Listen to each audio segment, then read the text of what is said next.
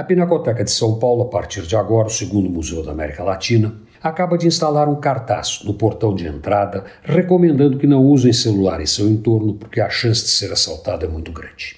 É triste, mas, mais do que triste, apavorante. A Pinacoteca está a poucos metros do quartel da Rota e do comando da Polícia Militar.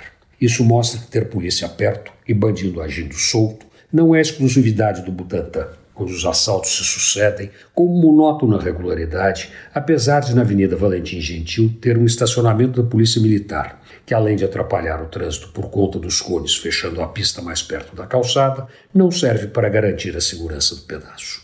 A Pinacoteca é um dos museus mais visitados da cidade. Anualmente, milhares de pessoas passam pelos corredores com o que tem de melhor na arte nacional. São moradores da cidade, turistas vindo de todas as partes do país e turistas vindos do exterior.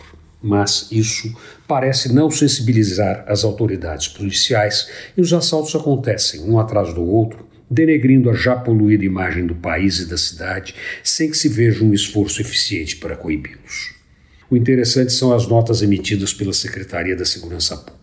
Todas, sem exceção, informam que a polícia está agindo através da inteligência que tem reforçado o policiamento no local e que ao longo do ano foram efetuadas não sei quantas prisões. Só que os assaltos prosseguem. O lado bom é que a Pinacoteca acaba de abrir a Pina Contemporânea, um novo espaço para mostrar a arte atual e interagir com a cidade. Com sua inauguração, a Pinacoteca de São Paulo assume o posto de segundo museu da América Latina, perdendo apenas para o Museu de Antropologia do México. Se visitar o museu já era uma viagem, agora é muito mais. Antônio Penteado Mendonça para a Rádio Dourado e crônicasdacidade.com.br.